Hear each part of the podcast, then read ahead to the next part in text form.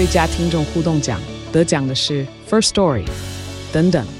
还有一位是 First Story 和 Discord 共同得奖。First Story 最新推出的 Discord 整合功能，是为听众管理新标杆，将拥有会员资格的听众自动加入 Discord 群组。这不仅减少创作者的负担，也为听众带来丰富的互动体验，获得全台 Podcaster 一致肯定。体验这个惊人的功能，立刻点击叙述栏链接，让你与听众互动更上层楼。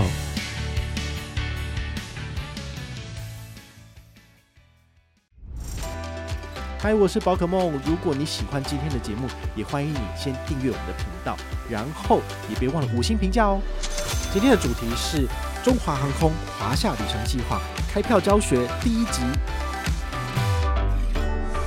那我到底是要换，就是外站来回用三万五千里换经济舱？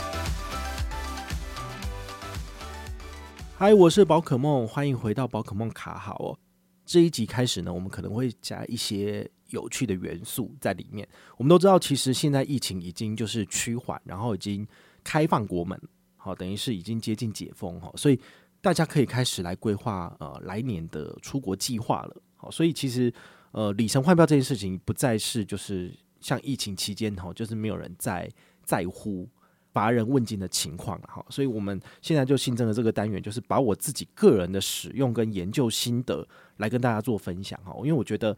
里程计划，它绝对不是万恶之源哦，它是可以放大你的回馈跟倍数的。好，所以我们会分几集的内容来跟大家聊一聊，说，诶，中华航空的里程是什么东西，然后它的兑换规则是什么，然后也会有一集来跟大家聊一聊，说，诶，我是怎么兑换的，或者是还有一集来跟大家聊聊，说，诶，到底用什么样的信用卡，或者用什么样子的累积方式，可以快速的累积大量的华航里程。好，那这些华航的里程呢？你只要懂这个开票的规则，其实你也不见得一定要自己去铁屁股这样做出来，或者是刷卡刷出来，你也可以在网络上面去购买里程，然后自己来做开票哈。其实你也可以达到就是事半功倍的效果。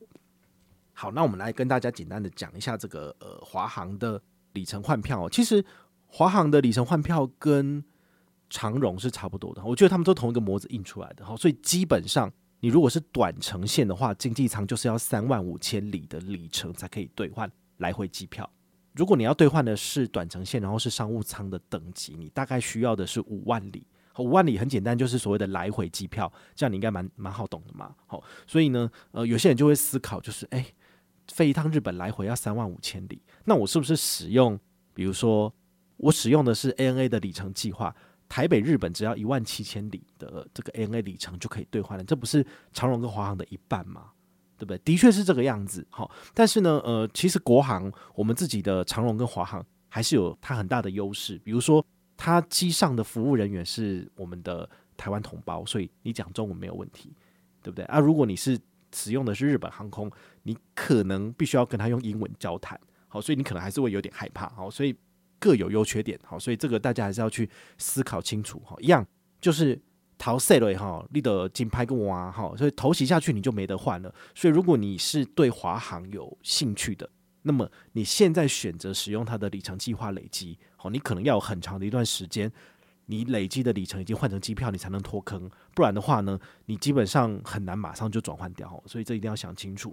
那三万五千里跟五万里。好，这个不是一定的数字。比如说，如果你有中国信托推行的华航联名卡，你可能就可以用，比如说比较便宜的八折或七折的这个里程兑换数来兑换这个机票。好，这个部分的话呢，你可以再去中信的华航联名卡的专区去看，它就有针对卡友的部分给予比较便宜、比较多的折扣数来兑换机票。哦，这个是蛮好的一点。那我们今天要讨论的就是说，除了所谓的来回机票单程兑换之外呢，还有一种叫做外站来回票。好，这个外站来回票是什么意思呢？就是如果你是以台湾为出发点的，那就不是外站了。所谓的外站，比如说由东北亚飞到东南亚，那比如说是从日本飞到泰国，这就是所谓的外站来回。好，那因为你不是从台湾出发的，所以呢，你可以在台湾设定一个所谓的中继点。好，所以呢。它的外站来回呢，它其实不是只有开出两张票，比如说是东京到曼谷，然后曼谷回到东京，不是这样，因为它的去程跟回程呢，它可以增加一个中途停留点，就是台湾。好，因为华航的 hub 是在台湾嘛，好，它的那个枢纽是在台湾，所以你可以这样子开，所以就变成说你东京到台湾，台湾到曼谷，曼谷再回到台湾，台湾再到东京。好，所以这个是很不错的亮点。这样是不是就是两张票变成四张票了？那华航呢，它又允许这个转机的时间超过二十四小时，所以呢，你从东京飞回来台湾，你是不是可以停留超过二十四小时？就是你可以停留半年之后呢，再往下飞下一个段落，就是从台湾再飞到曼谷，对不对？好，那你在曼谷玩了六七天之后呢，你再从这个曼谷回到台湾。好，那回到台湾之后呢，你有超过二十四小时的停留，所以你可以，比如说在三个月后之后呢，好，已经冬天了。那你再飞到北海道，好，这就是一个很不错的这个行程哦。所以听完之后，如果你还是有兴趣的话，我们再往下跟你讲哈，这个所谓的外站的相关的知识，有一个名词解释。第一个叫做转机，好，转机大家应该都知道哈，就是经过第三地来抵达目的地，而且在第三地有停留不超过二十四小时呢，就是所谓的 transfer 转机。那还有另外一个叫做中停点哈，中停点就是刚刚讲过的，在转机城市停留超过二十四小时。好，在台湾你停留了半年之后，再往下一段的旅程往下走，那就是所谓的中停。这个只要是来回票，好，你都可以开，就是两个中停点。在亚洲区的部分，如果你是比如说呃以跨洲到美洲或者是欧洲的话，那就不能够开这样子的票。所以像这样子的开票规则呢，其实是很适合东北亚、东南亚，好，这些地方你都喜欢跑来跑去的。我觉得这个就很适合。那东北亚有哪些呢？有日本、韩国。那东南亚的话呢，就很多了，泰国、马来西亚、新加坡、印尼，印尼就是巴厘岛嘛。好，那像越南啊、印度、缅甸、柬埔寨、帛琉、菲律宾跟关岛的部分，它其实都是把它划分在东南亚这个区块里面。好，所以东北亚到东南亚，诶，这个是符合资格的。好，我就觉得诶还不错。接下来要跟大家补充一个知识哈，就是基础外站开票的 basic 的 information 起点。跟终点必须要在不同的区域。好，刚刚讲的东北亚的区域是日本跟韩国嘛？那东南亚的部分呢？好，其实就是最著名的就是印尼的巴厘岛，然后还有就是泰国，这是国人很喜欢去的。所以呢，你的开票就必须由东北亚到东南亚，或者是从东南亚到东北亚。所以你没有办法开出，比如说东北亚到东北亚，那不就变成是东京到台湾，然后呢再回到比如说北海道？好，这样子的话呢，它是开不出来的。所以一定要跨一个所谓的区域，好，你才可以就是做中庭的四段票。好，那刚刚讲过的就是中庭在台湾之后，你就会有一个问题，就是，诶，那如果我的起始点是在日本，那我最后的终点也在日本，那我要怎么去啊？好，这真的是一个非常简单的问题，就是你的第一段票呢，一定是从台湾飞到日本嘛，不然你怎么去日本搭飞机呢？好，这段票呢，请你就是自己用联航买。或者是你可以用其他的里程计划去换不同的机票，这样就可以飞啦。好，这样是不是很简单？好，所以呢，我我觉得你还可以玩另外一种，就是贪食蛇的方式。比如说，你第一段票呢，台湾飞东京是用，比如说你去抢联航的票，好，你去抢虎航啊什么的，或者是你去搭星宇过去，其实没有很贵的情况之下，我觉得都 OK。那你最后一段票不是呃从北海道或者是从东京要回来台湾吗？你是不是也可以再换下一段的里程票？这样你就可以一直往下接，一直往下接，那你永远都玩不完。好，这就是一个很聪明的一个玩法了。好，那有些人会问说，那我到底是要换，就是外站来回用三万五千里换经济舱就好，还是用五万里来换商务舱？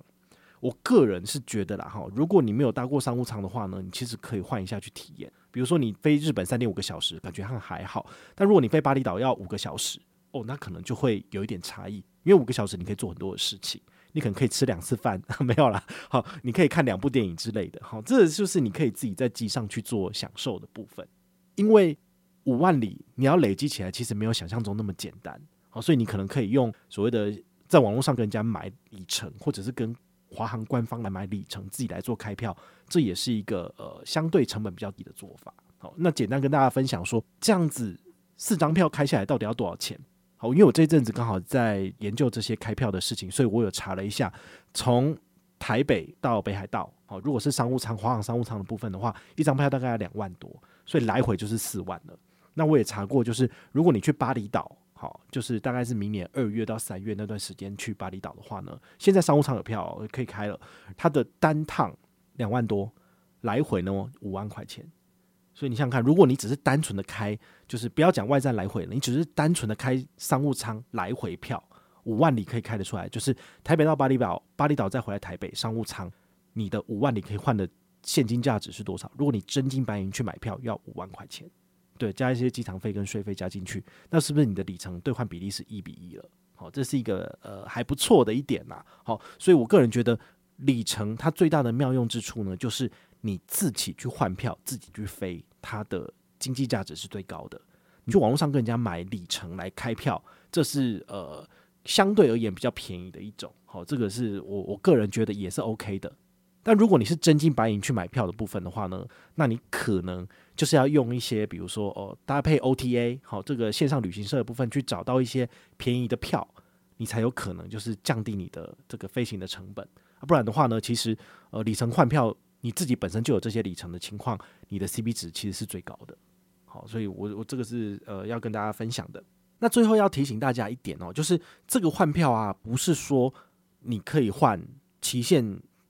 永远没有截止日期的这种票，不是。它的票呢，因为如果你是外站来回的话，是不是四张票？所以它的有效期限呢，是你兑换日期的一年之内要把它完成。比如说我兑换的是明年二月从东京回到台湾，那么我的这一整组四张票就必须要在后年的二月之前全飞完。那你不可能说换到大后年或再大大后年，这不可能的。好，所以呃，你你就必须要有一个认知，就是说。你要换票的话呢，你就要确认你接下来要出去的三段行程都是要有时间的啊，不然的话呢，你就没有办法这样飞哈。所以你是一个普通的上班族，你的工作时间是固定的，你没有办法随时请假的，这样子的呃换票方式就不适合你。好，所以我真的觉得就是大家要量力而为，而不是说为了要飞行而飞行，为了要爽而去爽，那你可能会丢了你的工作。好，说真的，这个是大家必须要去去考量的点。这样子，那再来还有一点就是说。你的前段机票如果 no show，你的后段机票就会被放弃。比如说，你的第一段是要从东京飞台湾，你第一段票你真的没有办法飞去日本，然后来去使用的话呢，它是不成立的。所以呢，你要支付一个所谓的 no show 的费用。在短程线的话是五十美金，长程线要一百美金。那再来的话呢，你第二段从台湾飞巴厘岛你就飞不动，因为你第一段已经没有就是没有启动、没有生效的情况，二三四段票。你不能退票，你要被罚钱。所以呢，你确定要开票的话呢，请你一定要就是呃想清楚，然后有确定之后才能够进行开票的动作。好，那你要进行开票的话呢，华航的官网有几个美港你要特别去注意哦。就是你可以在线上开票，但是线上开票只限定于这个里程抽兵机票单点来回式的。如果你要开这种外站来回式的，你必须透过华航的分公司柜台。好，你要去现场或者是在电话进行开票，你没有办法就是在网络上面就直接按按就开出来了。像我五年前、六年前，我曾经换过，就是用长荣的里程票，五万里的长荣里程，然后开出就是外站的这样四段商务舱的票，我也是跑到长荣在台北分公司的柜台去现场开票的。好，那时候我有写文章跟大家分享，哦，这其实还蛮有趣的。那接下来我要再做一件事情，就是我接下来要去华航的柜台来做一次开票。那我这次不是开一个人，我是开两个人的，所以我要花的是多少？五万里加五万里就是十万里就可以开出来的。好，那大家都知道嘛，其实我用汇丰的旅人卡累积旅游积分，好像已经来到二十五、二十六万里了。所以对于我来讲，把十万里花掉，全部转到华航的里程，然后就可以开出这样子的票了。哈，但是有一点要提醒大家哈，就是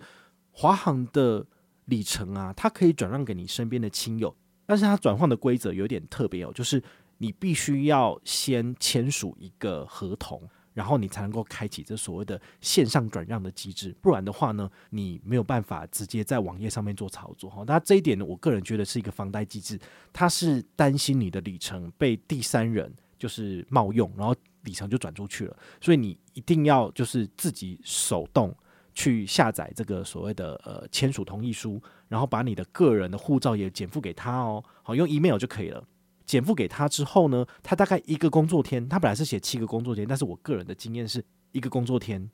就完全符合资格了，所以我在第二天，诶，我的线上就可以开启这个所谓的新增转赠名单。我自己测试哈，就是我要加入我的亲友进来嘛，一个人一年可以加六个免费的。第七个的话呢，你必须要把这个人删除，然后等三十天之后呢，才能够再加入。所以网络上你看到有些人在转让这个长荣里程的话呢，他会要求你什么？开启线上转让的功能。你没有开启线上转让功能，你不能转出去。第二个就是你的转让的这个 list 如果是空的，你马上加一个人就可以马上转里程。它的这个卖里的里数呢，比较有价值，是每一里华航是卖到零点四二到零点四三。但如果你是要有三十天之后才能够把人加进去的，它只有卖零零点三而已。哦，所以你如果是一个呃小白，是一个新手，你的账上有很多里程，但是都没有任何兑换名单的话呢，你来卖华航的里程，其实你的价值是比较高的。好，但是我个人认为，我现在的里程既然可以飞出去，我干嘛要卖掉？我就直接用就好了。好，就是这个样子。那到底要怎么样才能够把你的里程数转让给你的亲友？它其实是以所谓的呃酬宾机票的里程数字直接扣掉，然后呢直接转成一个所谓的呃兑换号码。这个兑换号码它会瞬间登入你亲友的那个号码。很简单，就是你先把它加进去你自己的兑换名单里面。那么你在华航的官网里面就可以选择哦，我要把我的五万里扣除，然后变成一个兑奖号码。那这个兑奖号码呢？呃，只要按确定之后，它马上就会把你的里程扣掉，然后把这个兑奖号码呢，直接转让到你的那个亲友的华航账户。你那个亲友的华航账户，他只要登录，瞬间就可以看到那一组呃兑换序号，那他就可以打电话进去客服，跟他讲说，哎，我要用这个兑换序号兑换怎样的行程，就就就就就出来。哦，那如果你是亲友两个人要一起出去的话呢，我会建议你们就是约一个时间在。华航分公司直接到现场开票，我觉得这样子比较保险。因为有的时候你在网络上面查的都有的票，但是呢，你可能去现场只能够开出一个位置，那怎么办？因为我们要搭商务舱，大家如果每一台飞机只有两个商务舱的位置，那刚好有一个位置被要换走了，那你们两个是不是要在现场去做协调，对不对？啊，不然的话呢，你要打电话跟他讲，然后人家柜台要这边空等你嘛，这是不对的。所以呢，呃，你要换的商务舱的机票或者经济舱的机票越多。它的这个兑换成功的几率越低，因为不是只有你在换票而已，其他所有人的你都在抢票，好，这是一个很疯狂的情形。好，那根据我自己查的这个经验，因为台湾人非常喜欢去日本，那中华航空呢，它目前还没有开放东京然后大阪相关的机票兑换，就是过年前后那段时间其实都没有放票，所以你现在如果要换票的话呢，你会非常的头大。啊，我自己查过了，明年的。二月就是过年之后那段时间，北海道的商务舱是可以兑换的，对。但是对于我来讲，我不想要就是去两次北海道，我想要比如说回程最后第四段票，我想要去东京玩。可是现在因为它没有开放你兑换，就变成我换不出票。好，那这样子的话呢，你是会兑换失败的。好，所以你一定要确保的就是你要换的这四段票都是要有商务舱的位置的情况之下，你才能够开票出来。如果它第四个段落，好，比如说是飞东京，它目前没有放位置，那你去现场开票你也开不出来。这个其实会有非常多不确定的因素哦，所以我个人会建议大家，就是你先在华航的酬宾机票的兑换网页上面呢，先查好你要的时间点，那最好是有一个 Plan B 的备案，比如说我想要二月十五号到二月二十二号去日本。但是如果这段时间没有票的话呢，你是不是可以换成二月二十三号到二月三十号这段时间你可以去的？那第二个段落，比如说你要去巴厘岛或是泰国，你也要去找到一个区间点。好，比如说我是四月要去，那我是不是四月八号到四月十五号这段时间可以？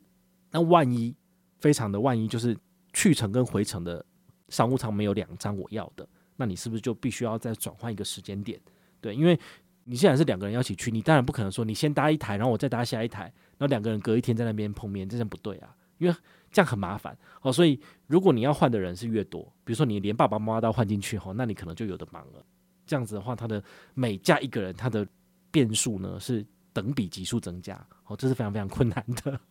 好，但我我个人觉得换商务舱会比换经济舱还要好，因为大家会觉得，哎，反正短程嘛，我就搭个经济舱就好，反正也比较便宜，里程数需求比较低。但是呢，很有可能很快就被换完了。那反而是商务舱的部分，因为它的里程数要求比较高。所以呢，可能比较不是那么容易被换掉哦，这也很难讲啦。反正有些人就觉得说啊，我就台北日本来回五万里就给他，反正我的里程不用钱嘛。